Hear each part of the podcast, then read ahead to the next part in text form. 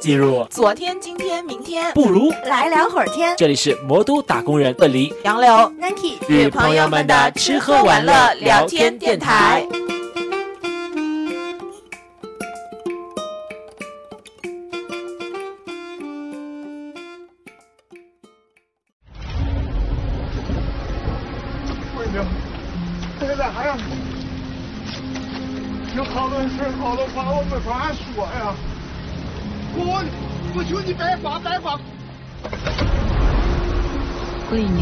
走了，我不会告诉你他葬在哪，永远。上哪里找我？愿老天爷报应。只有一个父亲这个样子，你真爱他吗？我死女人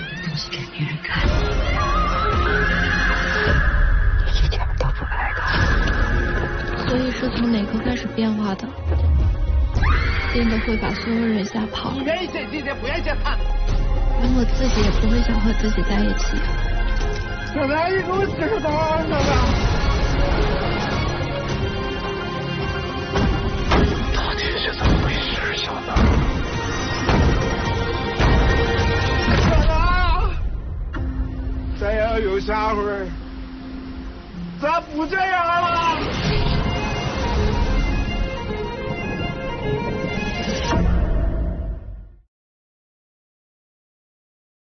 Hello，大家好，欢迎来到本期的来聊会儿天，我是杨柳。我是鳄梨，我是 Nike，好的，我们今天呢是一个久违的主题，因为我们好久也没有录过了，是吧？对对对嗯，就是一个电影的观后感。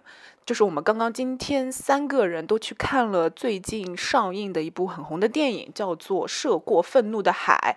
然后呢，它呢是曹保平来指导，啊、周迅和黄渤主演。呃，那两个小的演员叫什么？一个叫周依然，一个叫张佑成，张佑浩，张佑浩，张佑浩，对的，呃，然后还有祖峰啊、对吧？就是祖峰老师一定 忘记了，忘记了，对的。然后就是主要人物的话就是这几个。然嗯后呢，我们今天就是新鲜热辣的看完，我们就来录录一下这个节目的吧，因为是。感觉还是不错的，就是这部电影，就是在上映之前，其实我对它的期待值就蛮高的嘛，因为它好像也是压了蛮多年，就跟那个就跟那个张艺谋的《坚如磐石》差不多，但是《坚如磐石》就很差很烂，嗯对我就当时感到了欺骗。然后，但是这一部因为它之前就有过点映，但是很多人看完之后反馈都还不错嘛，哎，他是上次就是上一次上映的时候的点映，还是说最新的点映？就是最新，因为它好像就哦是一个礼。一个礼拜左右的点映，然后呢，我当时就有在微博上就有看到了，就说呃什么东西的，然后我就赶紧关掉，赶紧关掉，不要再给我推此类内容，因为很担心被剧透嘛。然后，所以今天它一上映，我们就看了最早的一个场次。好的，然后那我们就是看完之后的感受是什么？用四个字来形容，Nike。就是全员疯批，真的就感觉每个人都很 crazy 在里面的表现。就是处于一种很癫狂的状态我可以用六个字吗？啊！你说不愧是曹保平。哦，你你很喜欢他之前的作品，对不对？呃，他的比如说帮助周迅拿到三金以后的那啊部李李敏的猜嗯想，我超爱，里面很多台词我都会背。哇，这么厉害你！对对对，然后还有他后面的那个烈火灼心，烈日灼心，烈烈日灼心，对我也觉得还蛮喜欢的，就是很有他的风格。他还有一部叫做《追凶者也》，哦，对，就是很有都很有他关一贯的关于这种悬疑呀、或者是关于暗黑就是涉案嘛，这叫什么这种类型的风格片吧？我觉得，对，我觉得他好像他的电影都一些都有一些颠，就是那种感觉。嗯，对，然后他这一部的话呢，就是颠的更为明显了，真的是每一个人都很疯狂。我其实这部电影我真的蛮期待的，因为他首先压了很多年嘛，他们就说是因为审查的原因，然后嗯，你知道的吧？大陆一般大家对于说哎压很多年审查有问题，大家会觉得它好像是一部。嗯有点揭示社会现实或者尺度比较大的电影嘛，所以我就觉得，嗯，应该应该是，然后再加上因为它是曹保平的电影，虽然我个人就是他之前的几部，比如说《烈日灼心》，我都有点没有 get 到点，因为他的这个可能有点就是超超出我们这部电影的讨论范围了。因为我觉得《烈日灼心》就有点他的那个动机啊，三个人的动机我真的有点没有办法 get 到，但是他的那个呃电影的风格和质量，我觉得我都是认可的。嗯所以他这一部，然后你再加上周迅、黄渤嘛，对吧？那肯定是很期待的。而且他这次的那个营销的点是说未什么未满十八周岁不得入场啊，然后就是打的这种大尺度的噱头嘛。嗯所以我就觉得，嗯，应该还蛮厉害的。嗯，我完全是因为周迅哎，因哦为你知道，其实现在给这种所谓的大花，娱乐圈里面其实就是女明星会分为大花，比如说八五花、那个青衣，还有就是九零年后的小生嘛。其实你会发现大花越来越没有戏演了。就是他们涉及的剧作很少，就是能够邀请到他们的片子，比如说章章子怡最近呢就是要跟陈子欣、陈可辛拍那个《江源弄》嘛，《杀夫案》嘛，这其实是一个很大的新闻了。你看他很多年都没有作品，尤其像周迅这种，就是两三年前的作品被压，而且又是跟曹保平合作，第二次跟曹保平合作，质量就肯定很好。而且当时最早的时候就出过一版本的那个海报，应该是还不是到就是预告吧，就是海报两三年前出的吧，就很让人期待了。就是周迅被在车底里面嘛，就是那一场爆发戏，觉得一定非看不可的戏，因为周迅啊，嗯那你就是看完之后，你觉得差不多值回你的期待吗？完完全全的指挥，就是大花。虽然周迅的出场时间没有到我想象的那么多，啊，但一定是就是表演都很精准，就是那个氛围。嗯，那 Nike 的期待是什么？我就是纯路人，没有什么期待。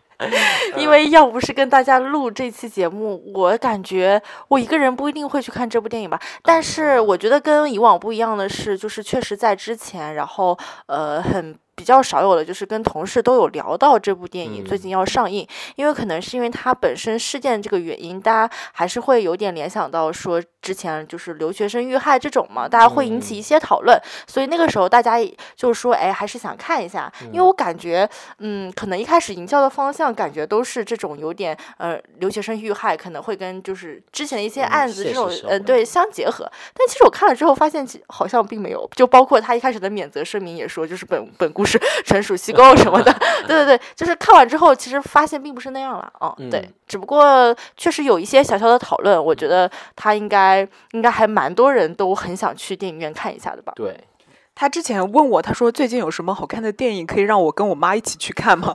我说你可以去看那个什么张桂梅校长的《我本是啊高山》哦然后我就说，呃，虽然最近那个就是呃涉过愤怒的海上了，但是我觉得好像不是很适合你和你妈一起 看。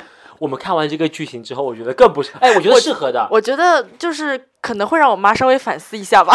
有所感悟。我看完这部片子，说实话，我当下脑海里面想的就是，我真希望我爸妈来看，但是我爸妈一定看不懂。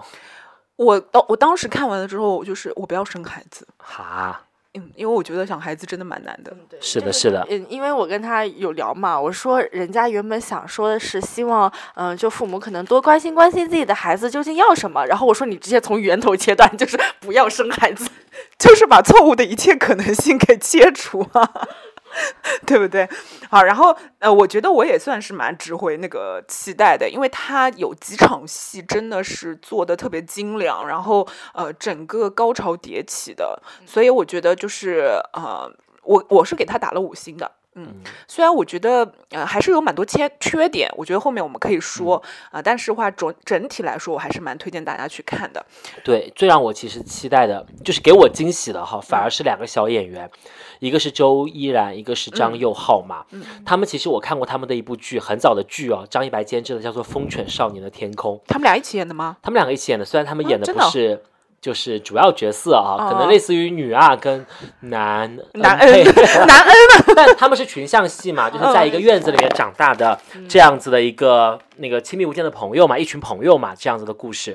当时我觉得他们演技还是比较的青涩，而且当时周依然又是那种假小子的，就是形象嘛，就是憨里憨气。但是这部电影，我觉得不知道是导演的功力，还是说就是剧本真的很佳，给了他们可发挥的空间那。肯定是导演加剧本啦，这个对电视剧和电影还真的是不一样。就他们两个的表演质量真的很高。我们当时刚刚讲的是全员发疯嘛，对不对？一定是如果但凡有一个人疯不起来，你就很难用全员这个词。对，但他们两个作为新生代的小演员，我们刚刚一共提了五个演员，他们两个小演员，哇，真的很绝，我觉得真的很绝。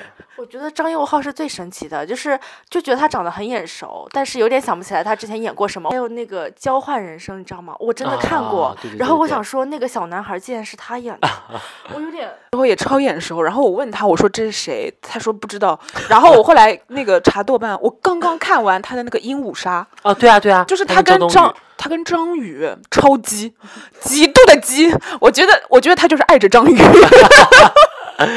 哎，周冬雨怎么老演这样子的片子？他就是老。演同期，周冬雨就是内娱第一同期。嗯然后那，我们接下来就来逐个来分析一下，嗯好吧？就是每一个。就是我们前面讲的全员疯批嘛，嗯都处于一种癫狂的状态。对对对就是每一个角色他为什么疯，疯在哪里，好吧？嗯然后那首先就肯定是他的第一主角黄渤，对然后老金嘛。我觉得真的是，我是是我是不是很久没有看黄渤的电影哎？我觉得还是蛮震撼的。哎，上一部黄渤的片那个电影你还记得的是什么？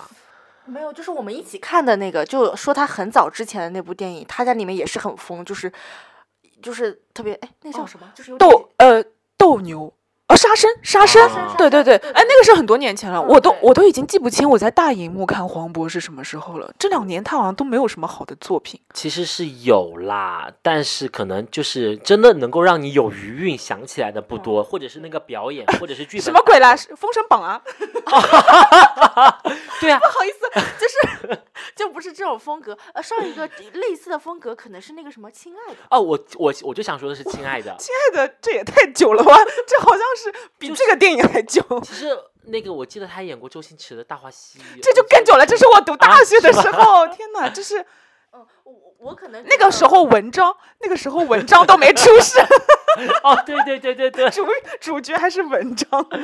没有啊，黄渤，你礼貌吗？真的，我觉得就是这两年黄渤一个的话，他没有减产，但是质质量就没有那么高，就是因为因为我觉得可能他近期都是演那种类似于群像戏的这种，没有他为主角或者是非常有风格的这种电影。而且还有一种，就是因为一开始我们看黄渤都是那种呃小角色嘛，然后很草根底层什么的，然后我们会觉得，哎，好像他演的特别好，因为他本身就是这样的人嘛。嗯，但是渐渐的，他现在是大明星了，对吧？对他有的时候再去演类似的角色，他可能就没有当时的那种感觉了。但是他这次演这个老金还是很厉害的，就是嗯 本身的那个程度还是在的。然后我觉得这个角色就是神奇在。他真的非常可怕，对，就就是有几场戏，你们对他的印象是比较印象比较深刻的嘛？我觉得首先一场是那个我印象特别深刻的是那个烧地下室，嗯，哇，他当下那个烧地下室的状态特别像那种，嗯。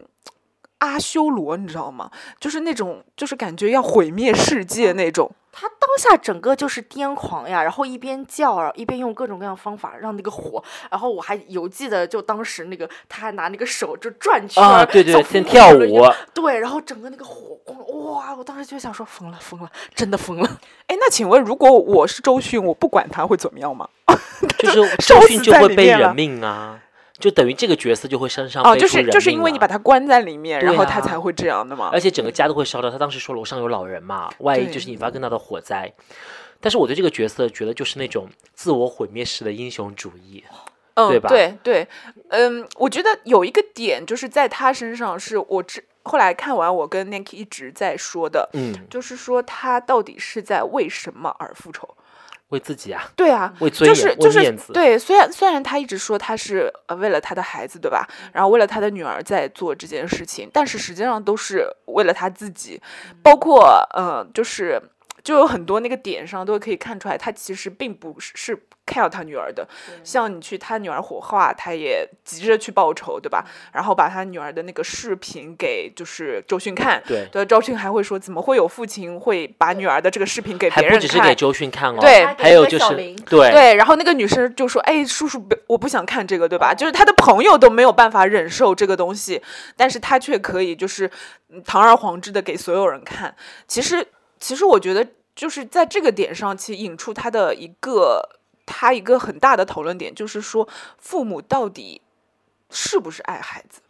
我觉得父母肯定是爱孩子的，就是嗯有种本能，但是他的这种情况在于把自己，我刚刚说了自我毁灭式的英雄主义嘛，他把自己变成了一个复仇的英雄，一个战士，但他复仇的目的却不是说真的为了女儿，或者是那个不不是为了这个真理，或者是怎么样，而是为了。自己的面子，记得当时他离开日本之前，他跟那个类似于公关公司，对就公关的人员在聊的嘛，大家其实说，让他这件事情让他成为了一个污点，或者是一个人生怎么到这儿就会有个这样子的坎，让自己好像觉得不够光彩。对，他要把这个事情用一种英雄的方式把它完成，让所有的人认为他是一个好父亲，他是一个合格的父亲。所以你会发现几处对比嘛。最开始他还没有知道就是女儿遇害之前，他在船上另外一个船员就一直跟他说他怎么怎么优秀，但他其实是开心的心理。他听到这个开心不是因为女儿的优秀，我感觉他的表情是因为别人赞美了他，对好像映射出了他成为了一个合格的英雄式主义的父亲而感到优秀。然后后到后面为止，就是那个他跟公关公司在喝酒的时候嘛，嗯，他说公关公司一眼就指出来说是他不爱他女儿嘛，对不对？他怎么样？他就在解释这件事情，他一直在解释这件事情。他说他们都知道那是我老金的女儿，对，对，然后他不是他自己，而是老金的女儿。对，嗯，还有就是吐了嘛，见到尸体的第一反应是吐了嘛，就是把它盖住，嗯就是他也觉得这件事情就是会影响他作为父亲的角色在别人和第三方者心中的形象，嗯，还有到后面也一直都是试图的，就是好像说。所有人在纠正，所有人都在问他，你不要，包括中国的警方也在问他，就说你不应该去见女儿最后一面吗？对不对？嗯然后，但是都是在复仇的路上，对吧？对，我觉得他他主要是，嗯，他会以这种爱的名义把自己很多行为都合理化。我就有嗯记得哎是，呃，有个对比嘛，就是在那个小娜的心目中，其实呃，她发烧的时候是她爸爸一定要把那个抹在她的脸上，然后她。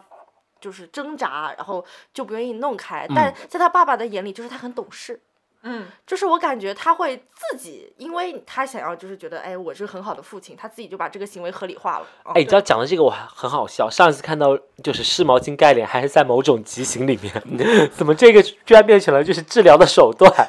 我以为这个是性窒息快感嘞。对，就 对我觉得 Nanki 说的这个点真的很好，就是他真的会合理化自己，他他会合理化自己是一个好父亲，觉得自己是爱女儿的。但是当他就是最后呃被揭，就是很多他看到这个事情的真相本质的时候，他。他并不是说悔恨，他是知晓的时候，他会才会开始想说，哦，自己原来真的错错过了这么多，做错了这么多，对，哦，然后还有一个他特别疯的那个场景，就是那个三车连撞，龙卷风，怎么会？我我看的时候，我跟 Nanki 说合理吗？鱼从天上掉下来这件事情是合理的吗？这个是什么？龙卷风台风吗？他说是台风。他说是专业名词台风引发的什么龙卷？对，是不是那个地方特有的呀？就是所有的鱼都在天上，从天上。我真的第一次看见这样的奇观呢、对，因为我觉得那那一块应该真的是，因为它有很多很高潮的大大连都是在那种动作戏，你知道吧？然后这一块我感觉是第一个就是特别大的那种动作戏，因为、嗯呃每一个人都在疯，然后周迅演的那个也在疯，然后那边那个那叫什么？哎，就他儿子叫什么来着？苗苗，哦，苗苗也在疯，然后那边啊，就是雨打在脸上，好开心，好快乐。你你知道你知道这个鸡也在疯，你知道最搞笑的一个点是在于哪里吗？就是就是司机，就是那个司机一开始就是好好的开车嘛，然后然后就是那个苗苗一直跟他说开快点什么的，我赶飞机什么，然后那个鱼从天上掉下来之后，你知道吗？后来开开着开着猛踩油门之后，司机都爽了，司司机都疯了。就是人可能在某一个环境下面，真的他就会发疯，我觉得然后他整个三车连撞之后，他不是那个下车之后，周迅在说：“哎，你帮帮我什么的嘛，在拖延时间，不让他看见苗苗。”然后他转头看见苗苗的时候，那个表情真的是太可怕了。然后他把从那个车里拖出来的那一段，我真的以为当下可能会有一些什么限制级的画面，就是那种哦，猛砸头或者什么，结果没有，就突然就后半段了。后半段看了之后，我就觉得肯定苗苗没有死。啊对，哎，我也觉得对，但是但是我不得不说这一段就是大概有十十来分钟的这场戏，真的还拍得很精彩，就是全片里面最精彩的画面之一。对，他那个特效应该也收了很多钱吧？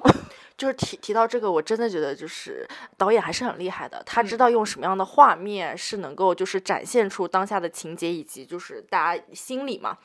这个就不得不说，我最近 插一段啊，就是我最近不是看那个《以爱为营》嘛，那个导演真是什么东西啊？就是那个《以爱为营》，我跟你哦说，就是导导演的水平真的你刚刚以为说了个英文，道歉，我跟讲你刚刚，说了个英文，我以为。我不是我们在这里讲淘宝平，台跟我讲以爱为营。不不不，不就是我插一段，我我的意思是，我觉得就就导演的水平，此刻嗯真的是能够体现的。嗯，因为你知道那个那个就插一段啊，就是说那个插呀，谁不让你插？就是那个电视剧是路透嗯比导演拍的好多了，就是导演都是各种奇怪的视角。是我都在 B 站看的吐槽。对，就是我虽然没有后面没有看，因为实在看不下去了，但我看到就各种吐槽，所以我就会觉得，因为我在看的时候，我觉得他的那个有的手法很好，也不是说就是可能有的会觉得有点碎啊，然后插在里面这种就是回忆时的片段嘛，但是实际上我就是有记得有一段就是那边在火化。然后这边在那个就是大家 KTV 唱歌对，然后就那我那一段看到的时候，我觉得哇，这种两极的对比，然后我觉得这个场面真是就很震撼。嗯那其实我说的就是画面的节奏嘛，就是嗯它整个的整个影片的基调跟节奏，它不是让你一根弦马上崩到底的，对，它都是崩一段，然后插一插就是女儿生前的画面，啊然后讲是一讲，交代一下可能背景或者给我们一些信息，嗯然后再去崩一段，然后这种交叉式的剪辑，双线的叙事，这叫双线的叙事吧？嗯，或者是叫多线的叙事吧，给我们就是一个有松有紧，然后感觉每一次就会更紧张，知道了更多的信息之后，就会心里就会更紧张，然后下面剧情要怎么拍怎么弄，它是真的是一种就是逐步深入的，嗯就是揭示这个女生她的心理到底是怎么样的。因为你从开头的时候，可能大家都先入为主，觉得她应该是呃恋爱脑，然后就是因为这件事情去呃被被男友杀死嘛。但是你到最后才可能发现说，哎，她原来不是，所以它也是一个逐入逐步等于揭秘的过程。这个嗯确实是剪的挺好的。好，然后那个黄渤这一块还有要说吗？黄渤这一块的风啊，黄渤这块的风就是在于，我觉得他真的是就是拍出了他一门心思就是往前冲，你知道，他有无数次机会，他的运气真的好好哦。不是，而且我有一种就是，如果是我的话，我应该已经倒在半路上了。没有他想到他居然还能继续站起来，就是那种感觉，金刚不坏之身。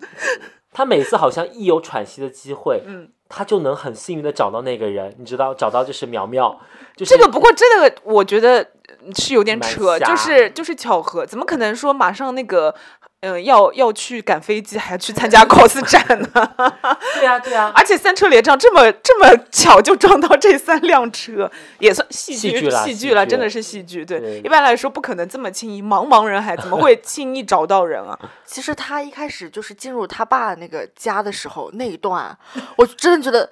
哇，这个人真的疯了，就是，哎，就是赤身，就是肉搏那就是种。遇神杀神，遇佛杀佛那种感觉。嗯对，哎，所以我们总结下来，我是觉得他是在表演一个好父亲，嗯，对，对吧？就是他没他没有停下来有思索说到底是不是，因为因为你像就是呃。他们在天台上有一场戏嘛，在那个屋顶，他跟那个苗苗，然后在那个 cos 展那边，那个苗苗说，呃，如果坏人觉得对的事情就一定是对的嘛，就是如果他们错了怎么办，对吧？啊，就好人觉得对的事情就一就是一定对的嘛，如果他们错了怎么办？那事实证明，可能他的这个判断就是错的嘛，但是他觉得自己是好人，自己是正义的一方，嗯，对，所以其实，呃，从这个点来看，也是很多时候，如果你真的是呃为女儿呃鸣一个冤或者怎么样，可能还是要静下来去想一想真相到底是什么，嗯，而不是就你认定的真相，对吧？就是你不要闷着头就往前冲呀，哦就是有点太莽撞了。对，然后那顺便说一下那个就是呃闫妮那个角色嘛，就是她的前妻，对吧？其实我觉得其实也蛮讽刺的，因为因为你在那个点上，他一直在说那个呃黄渤不爱女儿嘛，对吧？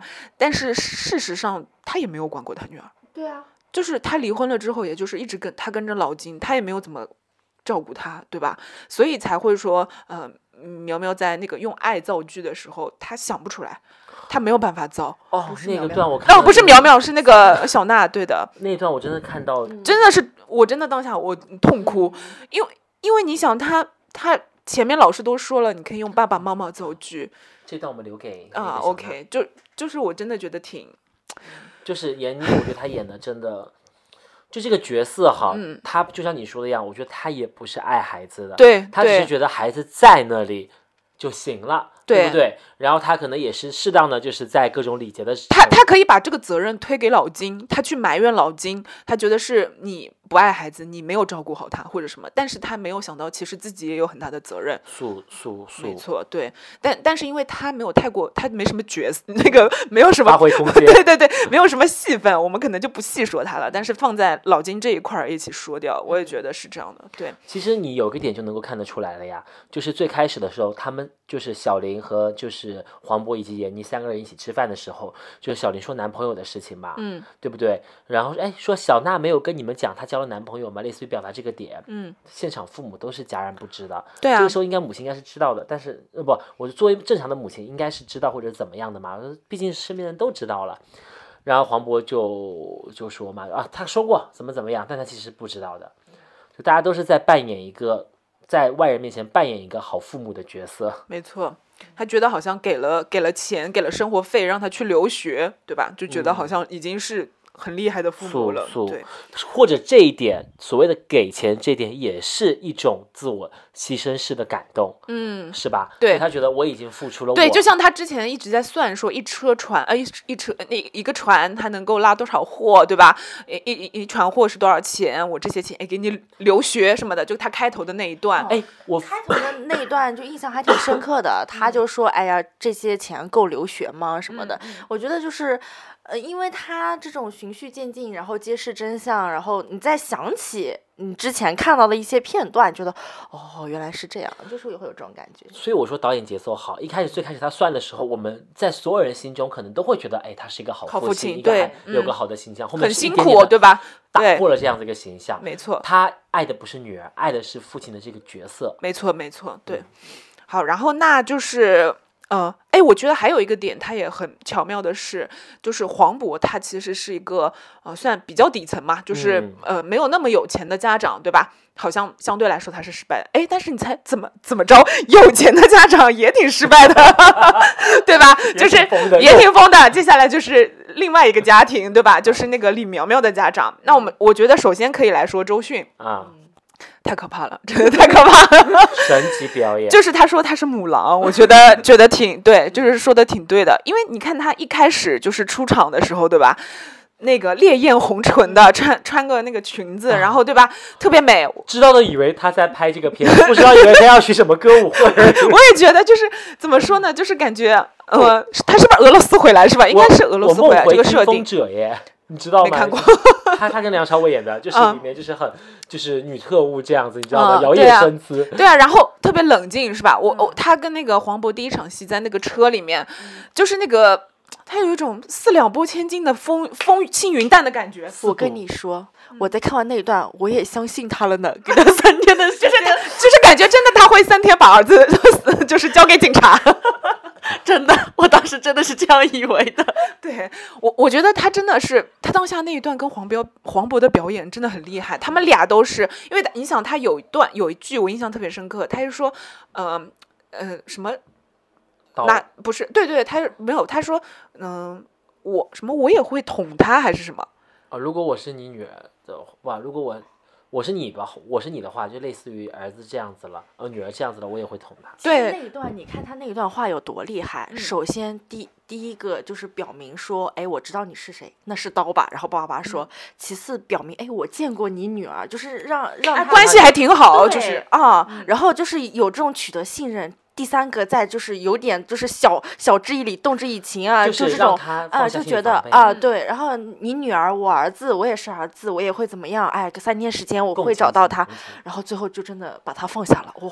因为明显就是一开始的时候黄渤情绪还是挺激动的，但是周迅这一一通说下来之后，他还说让他下车了什么的，对吧？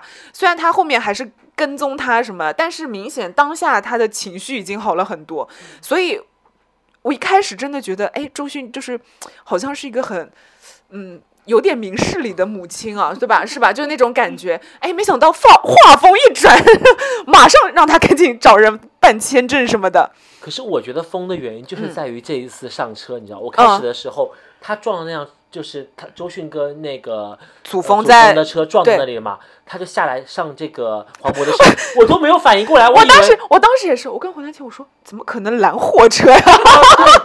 我在想说怎么会让他上车，还要他给了钱，有给钱的画面，对我在想他知不知道黄渤是那对，个我就想，我说照理说应该拦出租车，我想这什么电影情 桥段，真的是哦，没有想到他就是知道，完全合理，他知道有人在跟踪他，对对对然后甚至知道这个刀是刀，我就觉得哇，好疯哦！真的再加上这段表演，真的就是他讲的每一个段落，黄渤都接住了，就给了他该有的情绪反馈。当他慢慢的让黄渤就是卸下心防的时候，黄渤真的是有一种对。就是稍微放松了一下，好像也在相信了他的表情。我觉得这段表演真的就这一段真的很厉害，就是双方在那个狭小的空间里面交锋的那种感觉。但是你想，这很符合她的人设。她人设是一个什么样的女人？她结了婚，儿子明显是个反社会人格，对吧？嗯，她要跟她老公离婚，她要出国去。她出国去干嘛？肯定有自己的事业或者什么，对吧？她老公是个那么有钱的商人，她完全可以自己做少奶奶，但是她没有。所以她她她说明她本身就是一个很厉害厉害的女人，嗯对吧？所以她很符合，就是她后面一系列做的那种操作，嗯对。然后最疯的那一段就是在那个也是那个机场的那个路上，对吧？然后她当下倒在车车底，然后看着黄渤把他儿子拖走的时候，那一段歇斯底里真的很可怕。就是当时那张海报不就是在这个场景下拍的吗？哦，是吧？就超吸引人，就是在一直在呼喊嘛，就是他，因为当时真的有种就是崩溃的那种感觉，嗯对，母母狼咆哮。就是我们形容这个角色，就是好像他很冷静的在做这些，但是他也会有几个情绪失控的时刻。嗯一个比较大的就是你刚刚说的，就是当亲眼看到就是黄渤把苗苗拖走了，然后他的尖叫，还有一个最后一个环节就是当。就是黄渤已经回去回日本去把那个小娜安葬了之后嘛，嗯。虽然这是打引号的安葬，他再回来依旧不告诉他他儿子在哪，杀他那一段，对，就是我开始的时候我都以为他会直接冲到悬崖底下去，没有，他顿了一下，他稍微理性思索了一下，后面又踩了油门，对对对，想了想还是不行，不能放过他。对那一段啊，我就一直我操，就是往前往后倒车，我想说这车也挺厉害。宝 马宝马。麦，克一直说这是什么车？我看了宝马，宝马。我说不会是个置入吧？因为有一说一，这里面的置入都挺硬的，就是而且都是因为时间很久了，置入的都是一些感觉已经倒闭的品牌有，什么？陌陌。矿泉哦水，那个矿泉水，还还有那个特写镜头呢，他在那个出入我境那个等着的时候，没有，里面还有那个，就是有一个什么咪咪打车，咪哦咪打车应该已经倒闭了吧？对对对对对，就是因为时间太久，已经倒闭了这些品牌。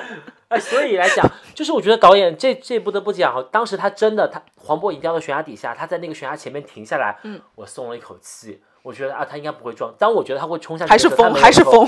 对，导演松了这口气之后，马上又冲下去了，我对，又紧张起来了，你知道我的神经，哇，就是一整个。但黄渤还是还是挺那什么，还是救他。要是我的话，转身走了。所以 所以就是每一个人，你也不说多坏，但也没有多好。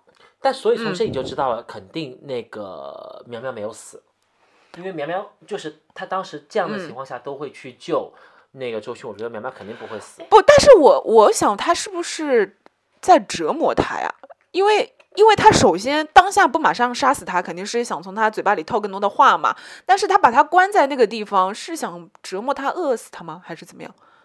十七刀，我只我觉得他只想知道真相，因为他有一段就是，呃，往前走啊，然后就他说我真的弄不懂你了，呃，小娜，就有有一句台词，就是他从哦，就是他，我觉得这个是悖论啊海边，然后他往前走，就是后面就周迅不是要要开车撞他嘛，然后他当时往前走的时候，就他说我真的弄不懂你了。就是那一段，因为他还还是想知道，就是究竟真相是什么。我反而觉得他不想知道真相什么，真相是什么样子。不是他，他有自己认定的真相啊，嗯他觉得是哦他、对是他把他给杀了嘛，嗯对啊，因为他觉得是感情纠纷之类的，就像我说的一样，就是他当时知道女儿是有十七刀，嗯，如果一刀下去的话，就结束了。我觉得是在折磨他对我觉得是在折磨他，可能是想把他就是因为一直关在那里嘛，素的素的，对的。但但是他呃后面是因为他知道了真相，所以把他给放了。对，周迅峰还体现在就是他最后，最后真的就不管他儿子，我也是，我也是我觉得这个还蛮我我觉得他是一个非常敢爱敢恨的人，就是我说走了，我我就这边都放。很理性。对，其实但后面又但是如果就是我儿子出事了，我也就是尽尽其就是全力帮他，包括他顿了一下，他还是冲向那个海里了，能看出来他在这部分还是很爱他儿子。但但是你要说真的怎么样，我我也转头就走了，就是敢爱敢恨，拿得起放得下。因为你知道他当时走了之后，我就我跟那 K 说说。这就走了，然后他说：“哎呀，他后面肯定还会就是回来的，因为他跟黄渤聊了什么巴拉巴拉巴拉，结果就再也没有出现过。他真的就是头也不回的走了，他就是他觉得嗯死就死了吧，就那死了也没办法，他就这样他就这样想了。但是从另外一个角度想，他也是在这段关系里面扮演一个好母亲，就是我觉得他所有的父母都有毒，你知道吗？就是这里面的每一个亲子关系，每一个父母，他他其实，你看他好像对他儿子很溺爱，对吧？就是呃，他出了事，他得帮他，他得护他，赶紧给他就是搞证件，让他出国什么的。但是实际上，他这么多年就是把他丢给丢啊给姥姥姥爷，他自己一个人在国外而已。嗯，就是你知道，就是这种荒谬感和割裂感，就是嗯。就是好像出了事情之后，觉得哎，这是我的孩子，我一定要护他什么。但是平常你根本不管他，就很神奇。其实最妙的地方在于他身嗯上看到了那种原始跟现代的冲撞。嗯你从本质上来看，我觉得他是一个，他本人是一个知识就是理智的人，对不对？有对他能力的人，其实很多地方可以看出来他是很理性的，他有自己的智慧。对，并且他教育孩子的时候也是，比如说都祸到临头了，他还说先去跟姥爷 姥姥打个招呼再走。就是那种你知道，就是越感觉他知书达理，但是突然又做疯狂的行为，这两个一冲撞，你会觉得就还是很有意思的东西就出现了嘛。没错没错动机到底是怎样？他到底要怎样做？他的结局就是又戛然而止，就 就是他不管了，就这还有。最开始啊，就是他主力的说让，就是不是老金呃提要求嘛，对吧？就黄渤提要求说，就是要三天嘛，就是给我去见那个孩子，送孩子火化最后一面，再回来告诉你嘛。他居然说服警察，就是跟那个刑事警察还是什么，就是说让他走。所以警察最后也受到了应有的惩罚，就是因为他没有按规章办事吧？这一段我们会剪掉，哦就是我觉得这个警察这是不是这个这个我也我没看懂他到底是出有什么问题啊？这个警察都认识警察，因为你要想，任何一个人都不可能随意的。你看，他已经在人家家闹事了，把这张居留证给撕掉了。哪个警察会这么说？让他送他女儿最后一，儿子最后啊呃女儿最后一面因？为我们看到那个警察最后的结局嘛，就说他因为什么什么受到了应有的处分。这就是我觉得可能就是认识肯定认识，因为祖峰跟他就叫他了嘛，说带证什么的，对对所有人都对认识他呀，嗯感觉对就是他们家的保护伞啊这种。啊，因为因为那个戴正是那个就是有点地位的人，在当地就是他肯定都认识嘛，对，他就是一个其实是很有智智慧、很有理性的人，但是他就是遇到这个情况的时候，就是疯了一下，然后他很快又恢复理智了。我其实我个人觉得，他对于这个孩子也是一个就是半放弃的状态，然后只是他是一个母亲，她没有办法就是真的完全割舍这个孩子，但是有另外一个人，他就很想割舍这个孩子，就是祖峰，就是就是这个父亲，对吧？嗯就是那个苗苗的父亲。一我出来之后，我就一直问 Nancy，我说，因为那个明显那个苗苗是一个呃反社会人格，对吧？就是他三岁的时候就敢拔那个奶奶的那个 呼吸器，这太疯了。我说这么一个孩子，如果你是父母，你要怎么对他？他也回答，他无法回答。就是你会放弃他吗？不会啊，但是你要怎么对他呢？因为他明显是一个就是有超雄基因或者什么的爱和那个耐心去教育他。可可能是因为我现在没有孩子，就是我可能很自私的想，我想说啊，我真的不知道该怎么办哎，就是我很有可能因为我没有钱，然后我也没有把他送到就是 其他的一些地方啊，什么疗养之类的，你知道吧？然后我我我就可能每天都会苦恼，然后我就会。就不知道拿他怎么办，因为我也很害怕他会出去，就是有点，嗯，你知道祸害社会或者怎么样。哦，我自己也会处在很害怕、很焦虑的这种情况吧。但是现实就是家里有这么一个孩子，很多人就是放弃了，就是随便你，就是随便你在社会上去祸乱别人或者怎么样的，就是对这个孩子就是放弃的状态。然后你像电影里面这个呃祖峰演的这个角色，他就是他就是一个放弃的状态，且他想把他给干掉。但是他不可能，他得，但是他是一个父亲啊，他得维持自己这个父亲的形象，他就想借刀杀人嘛，他就想把这个，他就想，呃，凭借黄渤的这个 癫狂的行为，然后把苗苗给干掉。对，因为他知道了之后，其实是他嗯跟那个黄渤那个角色说把这个景兰这个人引出来的嘛。其实他就是在一步步引导，然后希望嗯就是他跟那个景兰干，因为他也干不过他前妻，对，然后他希望能跟那个他前妻干，然后把他这个儿子给除掉。对啊，我觉得他肯定就是苦恼了很久了，因为你想这么一个坏种啊，天生坏种，对吧？他生个女儿都还把小妹妹弄成瘫痪了，肯定已经恨了他很久了。然后对于这样的孩子，哎，他没有办法，这是个机会，没想到这还是个机会，他就肯定想着就是借黄渤的这个力，但是没有想到他居然莫名其妙自己后来死了，这是为什么？就他是全剧最惨的人，因为其他人都没有死，只有他死。就是除了一开始死掉的那小娜个小娜，就是后面几个人虽然都在发疯怎么样的死了吧？这肯定流血了啦。死了死了那这个死了。死了，嗯，他肯定是死了。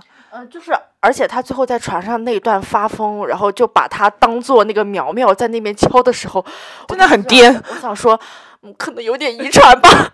可是祖峰老师真的很帅哦。我我出来我就跟他说，我说他这个人肯定有超雄基因，就是那个 XYY 染色体，就是就是听众朋友们知道吧？就是有一种超雄综合症，就是呃男性一般。就是一般来说，男性是 XY 染色体嘛，但是他多一条 Y 染色体，就多一条男性基因。然后这种人的那个犯罪率会相对比较高，就是可能有暴力倾向啊，就是之类的。然后呢，Nike 说：“你这个说话要负责啊，你去看一下那个 网上到底有没有那个相关的。”证据证据对我们需要临床证据的哦。然后我就说，我一直听闻这个理论，怎么会没有呢？我就去查了，他们说可能是错误的，但是但是不管，就是一直有这种说法，就是就是他能说明说，呃，有一种人真的他天生就是天生就是有这种暴力倾向，嗯，那你想，那你要怎么办？你作为父母，就是你真的觉得你有这个能力，然后有这个耐心，有这个爱心，就像前面 Nike 说的，你要你要对他，你要让他就是感化他，你也需要很多的钱啊，对吧？你可能需要给他买药，你需要呃疗养，给他看心理医生或者诸如此类的。如果你没有这个能力，这个孩子你要怎么办？所以啊，我觉得他也是在扮演一个所谓的好爸爸嘛，就是他跟周迅讲的是说，啊、他觉得他把苗苗送送进去到送送进然后磨练个一段时间也挺好的嘛，对不对？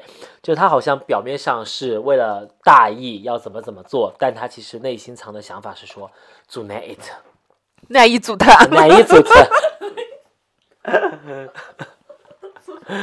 哎，这句话什么意思啊？把他干掉。哦，这是哪里的话？上海话吗？上海话。嗯所以，所以我觉得他这个角色也是，他就是坏在骨，就是颠在骨子里的那种，你知道吗？毕竟世子嘛，嗯就是在中国人的一个伦理概念里面是一个很可怕的事情。但是你想，这个事情放在这个电影里面，你会觉得你也在思索它到底，就是它的合理性有多少。没有合理性，不好意思，是任何人都没有合理性。接下来的话就是还有两个角色，嗯对吧？就是小贝这里。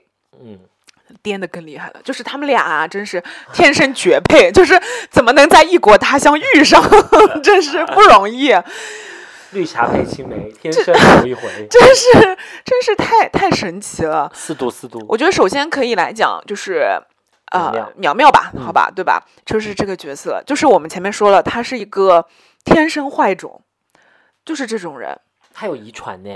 你觉得是祖峰遗传他的吗？嗯，我觉得不是祖峰，而是周迅，他们两个人。他们俩都有精你知道神病为什么。吗？嗯，因为你有发现，就是苗苗出来的时候，他吸引小娜的点是：哇哦，这个人好温柔，哇哦，这个人好有善良。他给那个乞丐投了东西，他给小娜就是祝福她生日快乐。小娜再站一会儿就会看到乞丐吐血。就是这些所有的就是行为，我觉得都是周迅给他的。就是周迅这个角作为母亲的角色，好像说要让她要成为一个外人看起来是一个不错的人，是一个被包装起来就是闪闪发光的人，是一个温柔有良心的人，就像周迅一样教育她的一样。但她其实下面包藏的这份温柔底下包藏的都是毒害的，就是祸心，就像是祖峰的基因一样，你知道吗？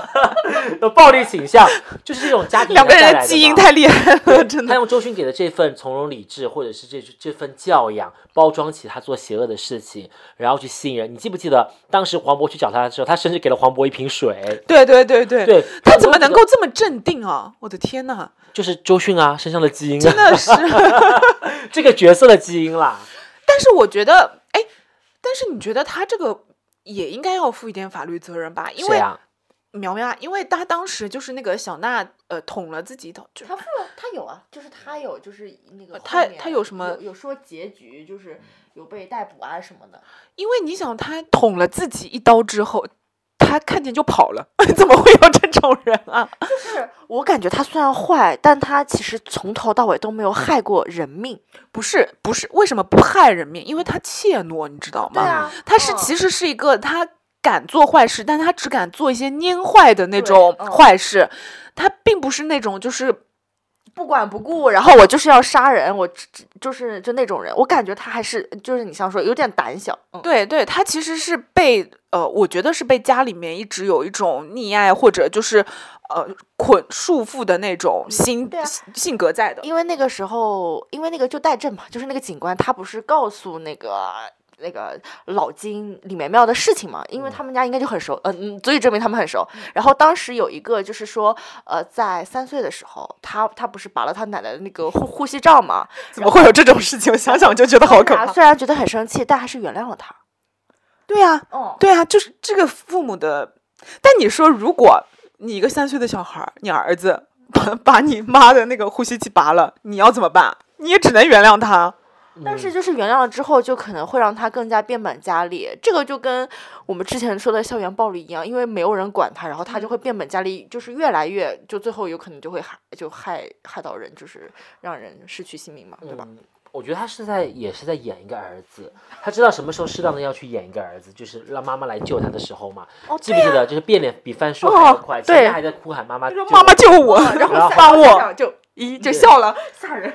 开始妈妈进来 Scared 说看视频，对不对？哦然后妈妈进来之后就是那种哭天喊地说救我，然后妈妈一走又开始就是回复表情，但她其实是有杀人哦，就是有几次杀人哦。开始第一次是拿枪的时候，哦，对对不对？他其实如果他妈不在的话，他可能真的会把这几个人给杀掉。嗯，后面还有一次明显的杀人是要把老金在那个他们在那个 cos 的那个楼哎呀，天顶的时候天台上，嗯，他其实想要把老金的那个手给那个绳子给弄、弄断嘛，对吧？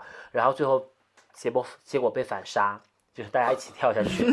还有就是把人烧成了火球，但是当然都就是怎么会做这种事情，真的是太神奇了。现在想想就觉得真的是有这种人，crazy，嗯对他觉得他做的事情，creepy 应该说这种人，哦对，就是太太古怪了。对他稍微有个度在那里，有个度就是在于那种父母他觉得父母能摆平的那个度。对他就是在那种边缘，就是在那种 就是边缘试探的那种感觉。啦 就是不断的那个刷新他他父母的那个底线。S 跟 M 总是会他他明显就是他知道他的母亲会保他。所以他后面就是一就是只跟他母亲联络嘛，因为他可能也知道祖峰想干掉他，我觉得那一组的，所以他也不敢跟他爸联络。我觉得如果不是祖峰到后面就是太发癫那一段的话，他完全可以做到啊。嗯，对啊，就是不动声色的把这个孩子给 干掉。他也需要契机嘛。然后其实你会发现，这是他对人的态度嘛，对不对？但他对恋人的态度也是扔鞋子。哎，鞋子是他扔的吗？是他人，鞋子这一段真的很好笑，一开始是他扔的，然后后来那个小娜就是上瘾了。我就说嘛，天生一对就是那种感觉。这也充分的说明了他是一个会感染人的人，他知道什么样的情绪，他知道自己做什么样子的行为能够去感染他人。不是，他是会，他是实际上他他这种态度对于那种小女生或者缺爱的小女孩儿，其实是很有吸引力的，对吧？因为他会把自己包装的很好嘛。还有就是呀、就是刚刚大家说的那个司机嘛，在他去的司机，最开始的时候，嗯对啊说快开快，司机明显是被他的情绪、对对对绪感染了之后对对对，然后发现做了一些就是超乎常理，让他心跳加速的事情之后，他也开始嗨了。所以可见他是一个知道怎么去感感染染别人的人，影响别对人的人。嗯，我我觉得他就是在一些那种呃点上，他是很懂的。嗯，他知道怎么拿捏别人，对哦，特别是你碰到小娜这种，那可真是分分钟拿捏，就是感觉他好善良，善良，然后就是好爱我，对吧？他会嗯展现的非常爱他，就是这种人，他具有很大的迷惑性。嗯，然后你你要是碰到那种就是，呃，就是比较成熟的，有那种成熟恋爱观的人算了，但是碰到就是小娜这种特别缺爱的，就是非常爱他，就是吃他。你看那个小娜从外面转了一圈回来，发现哎，还是你最爱我。然后还为了他付出，嗯，就就让他跟兄弟们就是重归于好。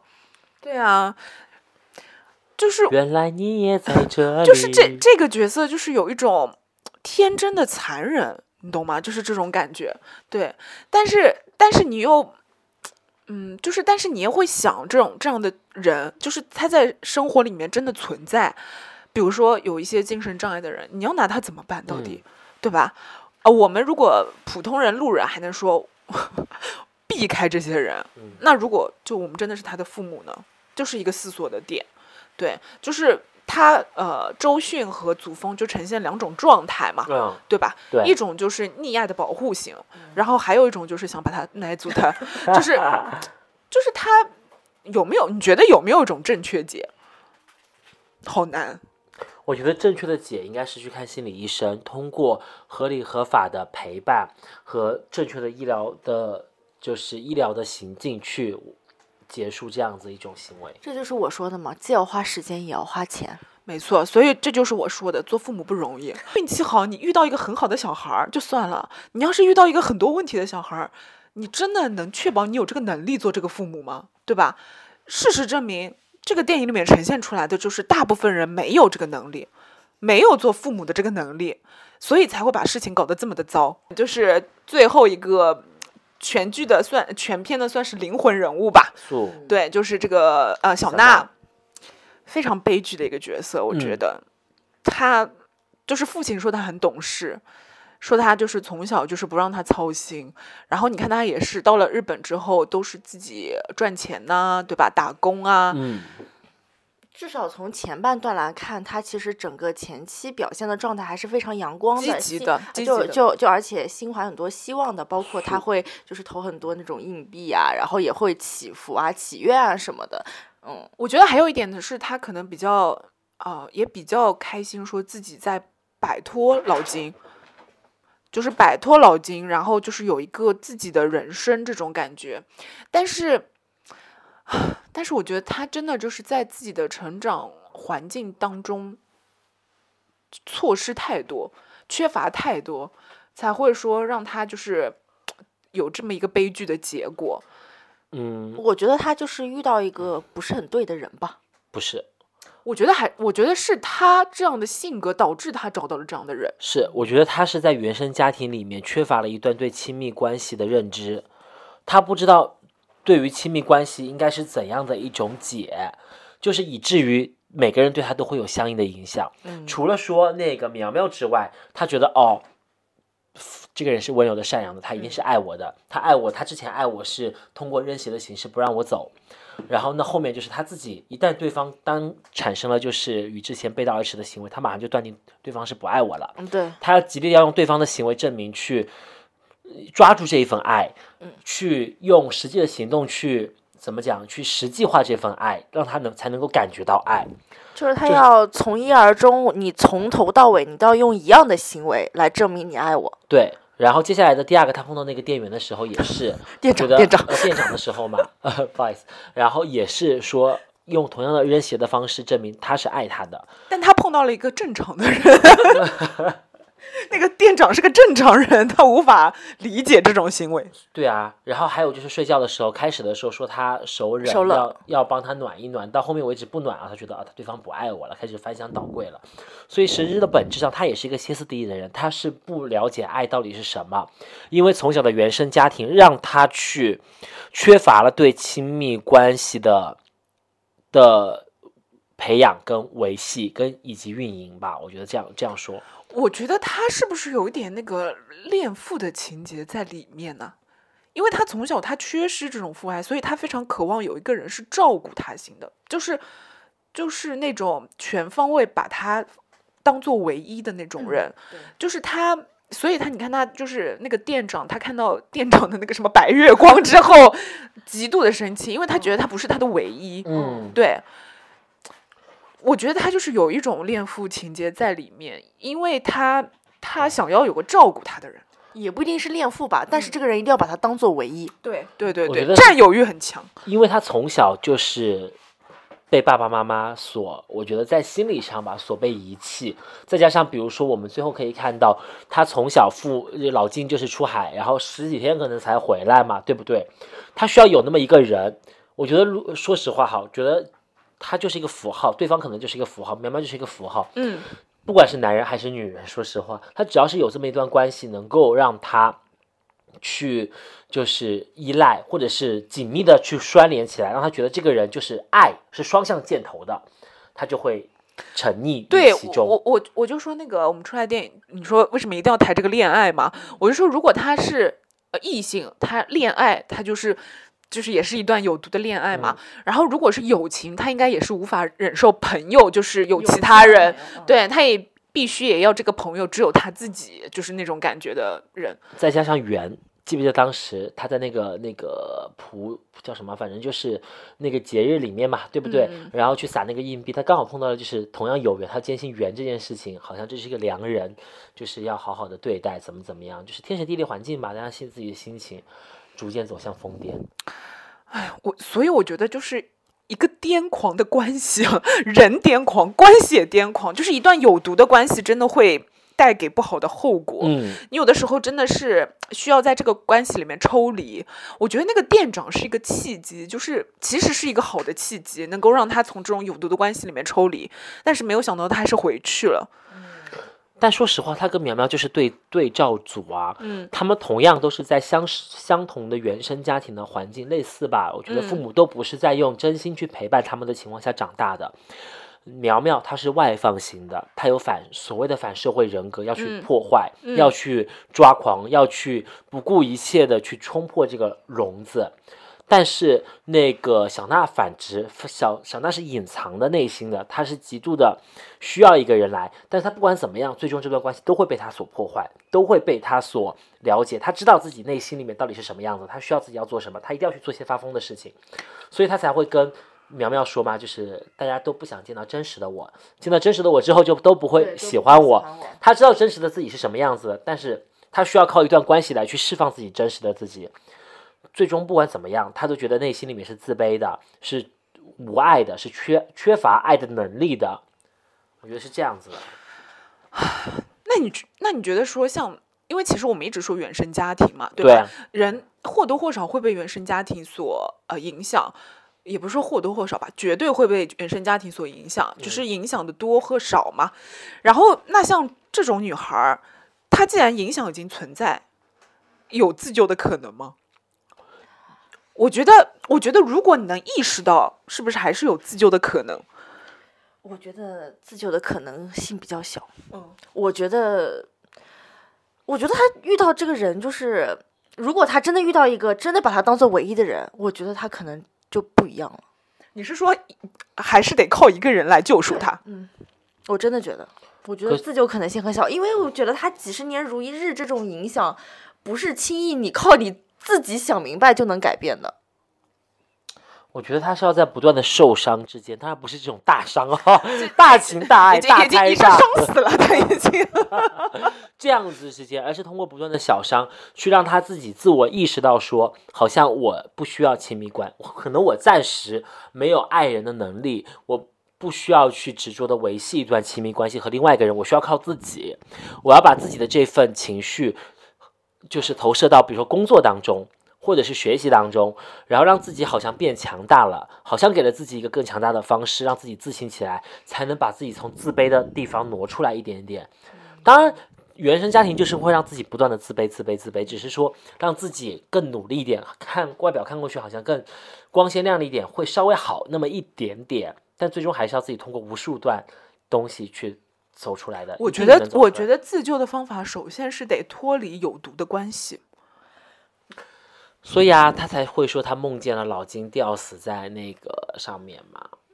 船帆上面嘛，他也有做梦，他也不断的逃离。他最后就是走向一个极端啊，他就捅是就是失败了，失嗯败了，对。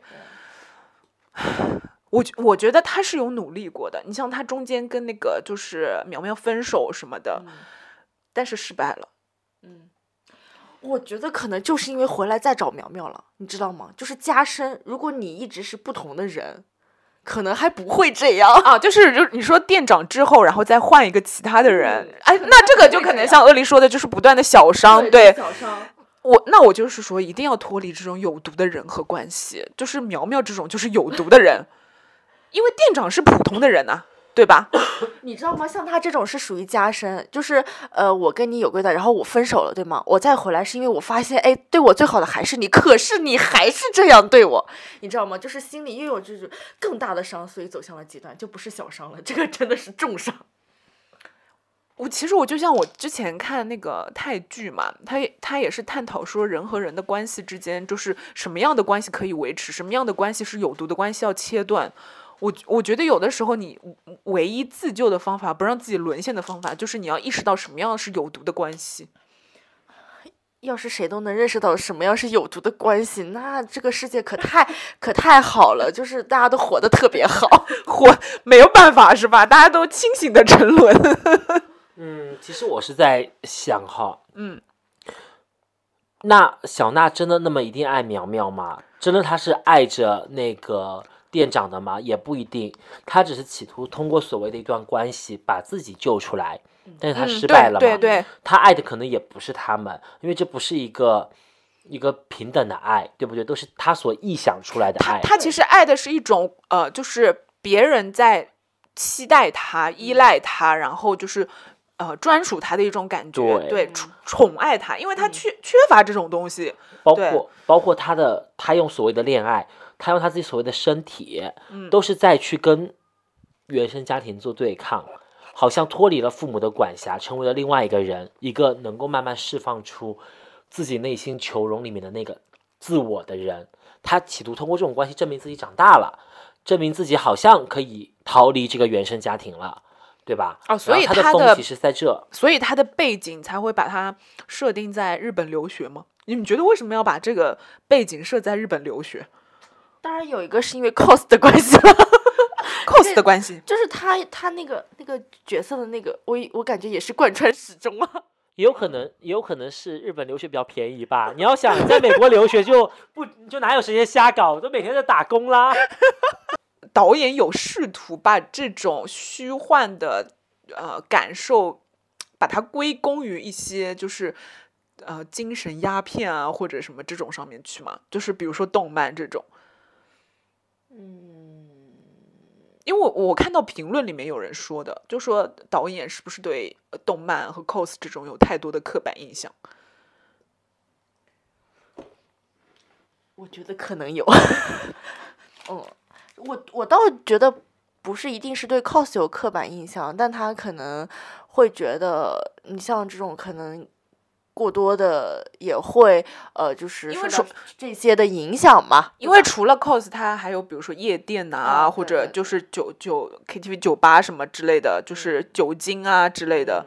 我我觉得他好像导演也有这么一个倾向，会把就是一些嗯、精神问题，会也引导到一些就是虚幻的，就是娱乐泡沫上面去。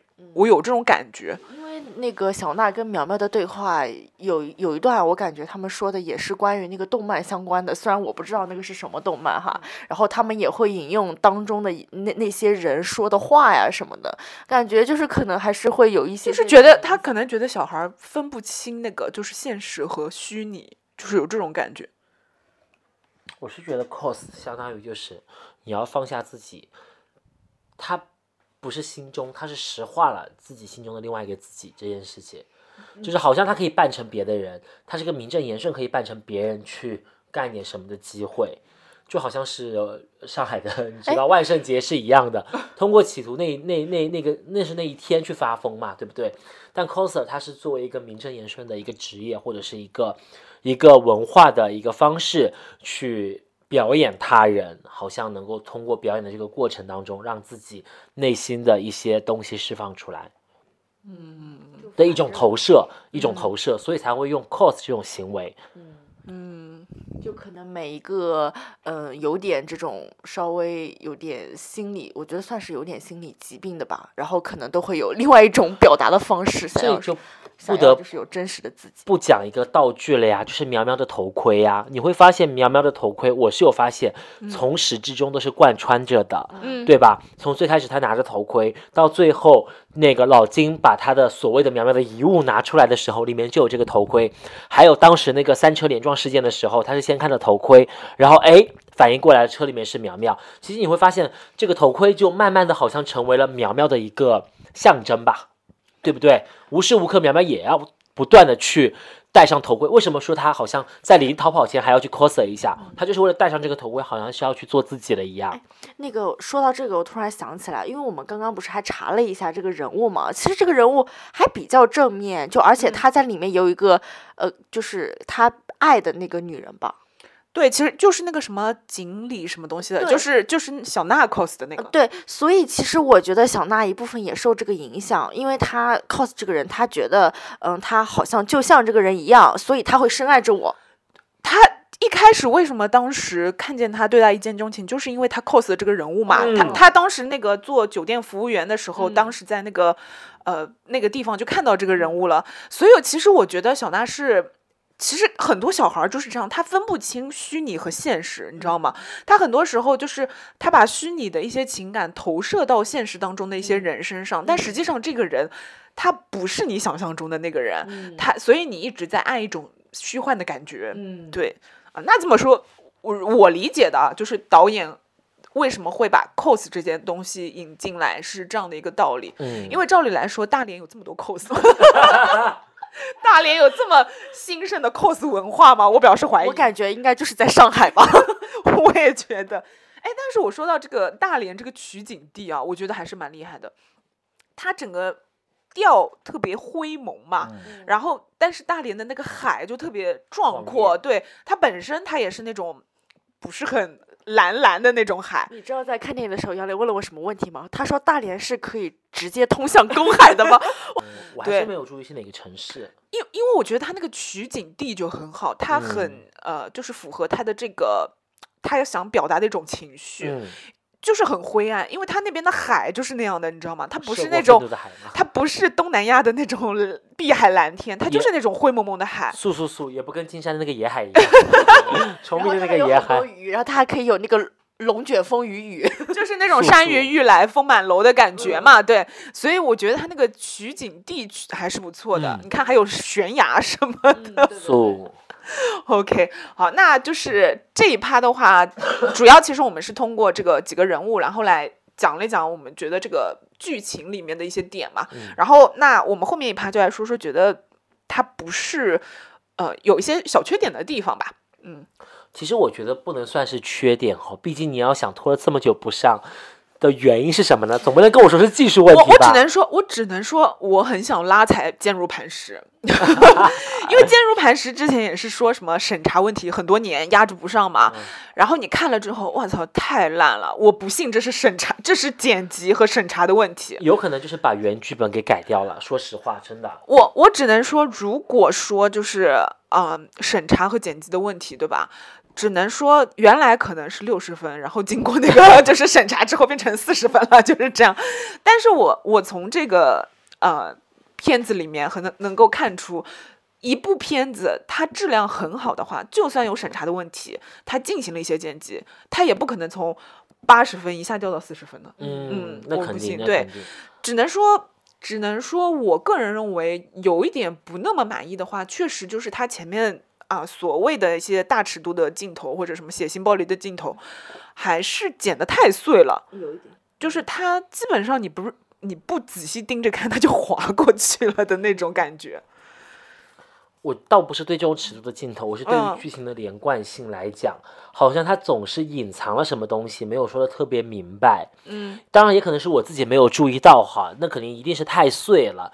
就是不是说给像你看他给一瓶矿泉水都给了特写，他就这些东西就是能够 不是他给特写是因为植入啊，哎里面还有什么小蜜蜂送餐嘞，这些应该都是植入吧？笑鼠，对，然后就是剧情稍微你看你说是导演的剪辑风格也好，就是这种连跳脱式的双线叙事的也好，但双线叙事又讲的不是特别全嘛，有的地方总是碎碎的出来，然后给你的信息好像你总觉得一块拼一一整幅的拼图你缺了那么一两块，剧情有些碎，这样。嗯，我觉得剧情还好，剪辑确实是碎。我觉得剪辑应该是审查的问题。我觉得那个祖峰和周迅应该那个剪了蛮多的。嗯，对的，因为他这里面涉及到一些权力的那个勾结嘛，对对对嗯，但是我觉得他没有掩盖掉他的那个主线的主线剧情和他的内核内容嘛，对吧？因为你像之前《坚如磐石》，我不知道你们看了没有啊？应该没看，还好你们没看，省了钱了。就是《坚如磐石》，它的主线并不是在什么，就是青少年心理健康和父母关系这里面嘛。你那个《坚如磐石》，它的主线就是就是官商勾结，然后就是那个打黑除扫黑除恶嘛。所以你把这些东西一剪，那不就是个烂片了吗？但是其实，但是这个片子它不一样，它的主线不是这个，嗯，所以它还是能够保留很好的那个内核，就是呈现给大家。但是我很不喜欢这个结局。如果真的要说遗憾的，就是那么寥寥几行字幕来对哎，付。我说我说最后的那个结局啊，李苗苗难道不是就是最终赢家吗？因为祖峰死了，他还能继承遗产。哎，你别一直说祖峰死，李烈死了，李烈死了。你还记得他里面叫什么呀？我的天呐，对对对，李烈死了，他居然还能继承遗产，对瘫吧？痪的妹妹了，跟他老婆啦，但是但是妻妻女啦，但是没有阻碍了呀。嗯，对啊，他还能去回日本继承他爸的实业，他本来不就是这么想的吗？对吧？只是他爸一直在阻拦而已啊。嗯最后苗苗成了最大赢家。但是你说什么老金出狱之后把财产变卖，然后什么捐本身也没有什么财产，我觉得。其实我当时想的是，嗯、他的女儿都在梦中见过他吊死在上面了。我觉得结局如果是他真的吊死在上面，我觉得会有蛮震撼的是吧就是蛮震撼的哦，我会就会觉得这是一个很好的那个。我我觉得不会，因为他，因为你想，他本身他就不是一个，嗯，就是好父亲啊。我真的不相信，通过他女儿的死，他就能就是我觉得他会有所思索和反省，但他不会一下子转变那么大，对吧？嗯就是他突然就哎，为了女儿就就就就就去那个自杀了，我觉得不会，所以，所以其实结局就应该是不了了之呗。他肯定不会自杀。对呀、这个事儿就是不了了之呗。那本身是这样。对，然后然后只是电影给了个结局，说他后面就是什么致力于青少年健康服务什么的嘛，对吧？嗯其实我觉得最扯的不是就是，嗯，那边警方日本警方什么都没有查到，然后他在这边就是就老金在国内哇这一通就是 crazy，然后那边说哎其实我们调查出来了，但是是他自己捅捅。但是这个地方他其实嗯也是一面之词啊，嗯对吧？只只是说呃，他为了那个呃故事的核心主旨啊，搞得好像他确实是自杀，但是你要说这个事情到底是怎么样的，他没有证证据支持啊。哎，本来像这种跨国的这种凶杀案就是很难处理的事情，因为你是这个国家的公民，你在另一个国家杀了人，然后你逃回这个国家，你知道这个是当中涉及到多少 communication？你看芊芊不都知道都二审了吗？不是，还有一个问题，我我一直想说自己捅自己十七刀这件事情到底合不合理？其实说实话，我觉得这个地方还蛮妙的，嗯就是十七刀，他最后说自己自杀，我觉得完全就是为了这个故事的主旨。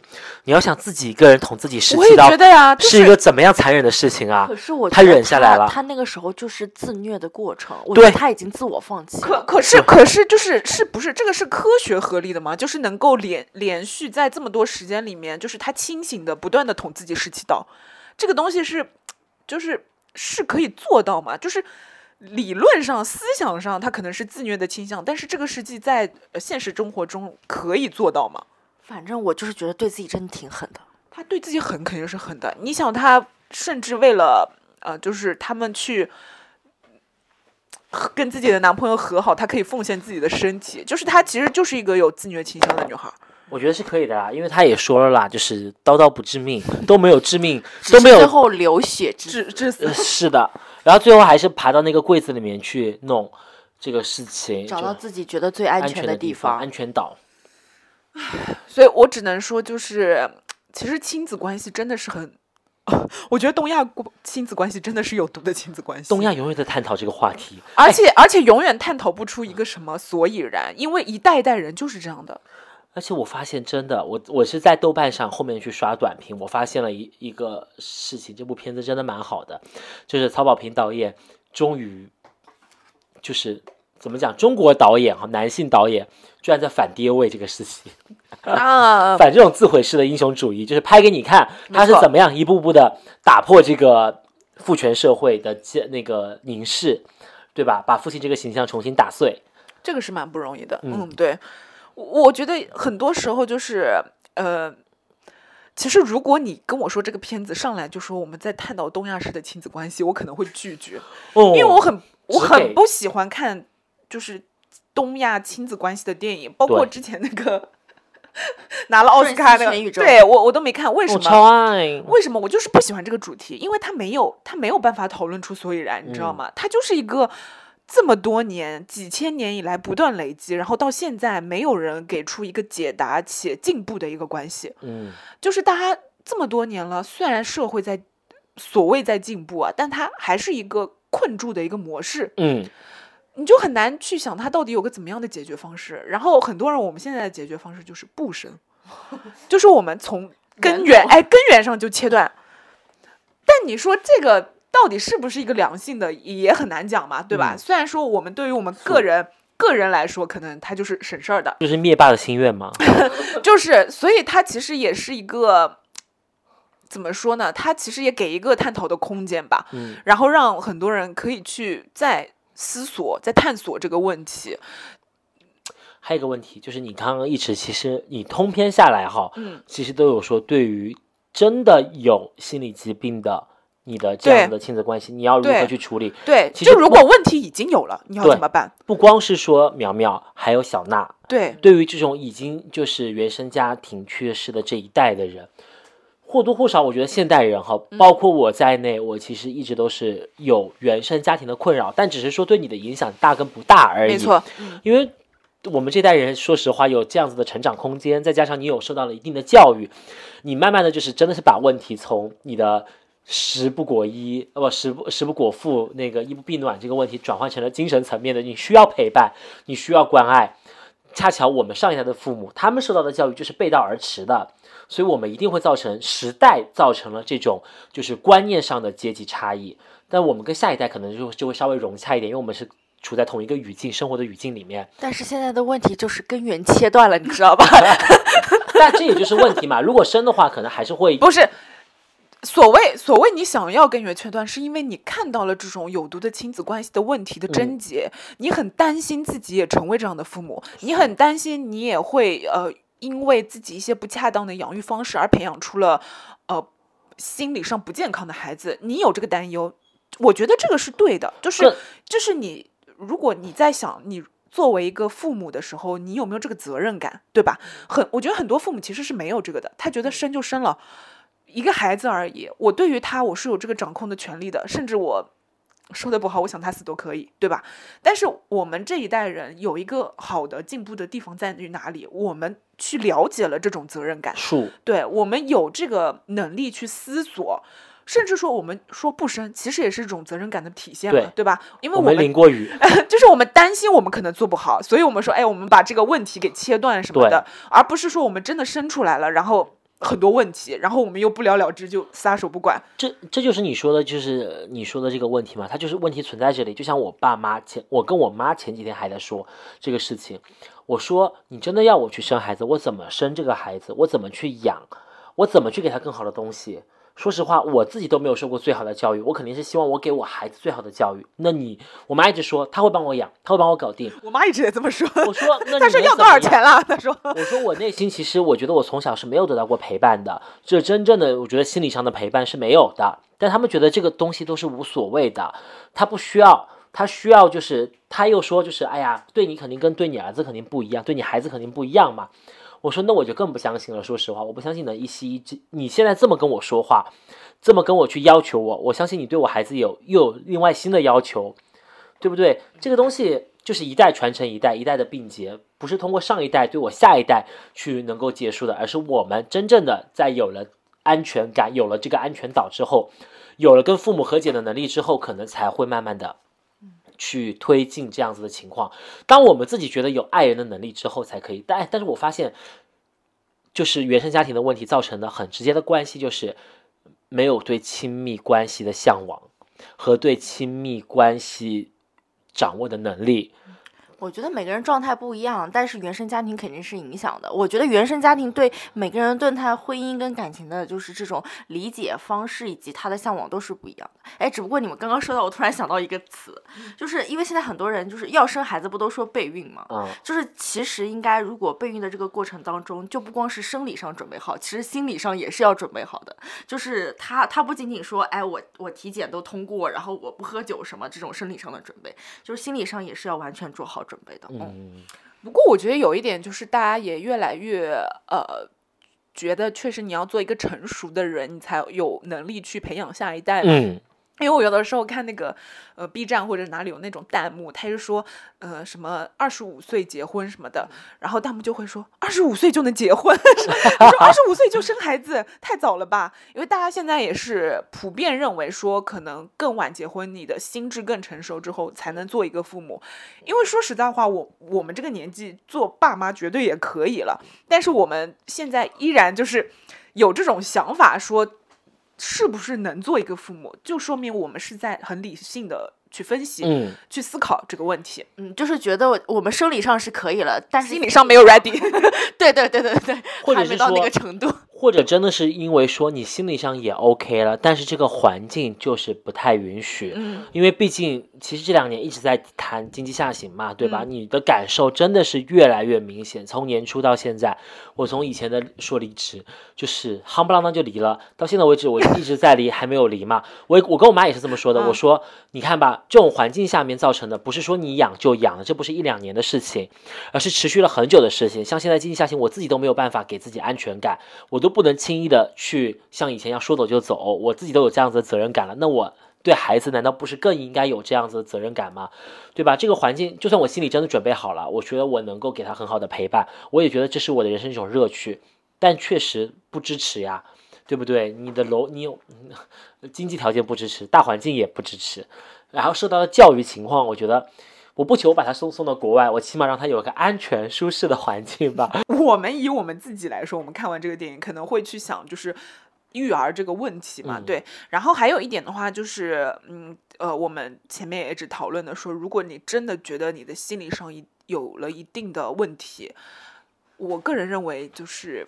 如果你真的意识到了，自救还是自救，就是比如说心理医生，或者说朋友，因为你没有发现吗？小娜其实除了那个女孩儿，小玲，哦，对小玲，其实小玲跟关系也不是很密切了。后来，因为她处把自己处于一个很封闭，她只有那个呃苗苗的这样一个状态。我觉得如果她结交更多一点的正常的朋友，对吧？就是能给她一些 support 的朋友，我觉得可能问题不会那么严重，就是到最后如此毁灭的地步。对我，我觉得如果真的到了那种程度，还是可能要自我做一些努力。听众朋友们，我们只是建议哈，但是因为有些人可能他是想打开自己的内心，但是发现就是色色，不是说我们轻易的说让他去多交朋友，太哀了是吗？这种 对对对，就就可以的。当然，如果你真的有这样子的话呢，还是坚信自己吧，多相信自己一点，就是先认为自己一定是一个值得被爱的人，嗯，不是说你的问题造成了原生家庭的问题，而是你确实在这个环境里面不适合你，但是你一定是最棒和最每个人都是独立且优秀的，你一定没有找到自己的契机，先相信自己，你一定是可以的，然后再去通过外界的能量去吸收一些正面的反馈，当然有。要接受有正就有负嘛，对不对？就不能一味的正能量就是太就是宏大，陷入到这种死局里面，就合理合理的就是看待这个社会多角度的。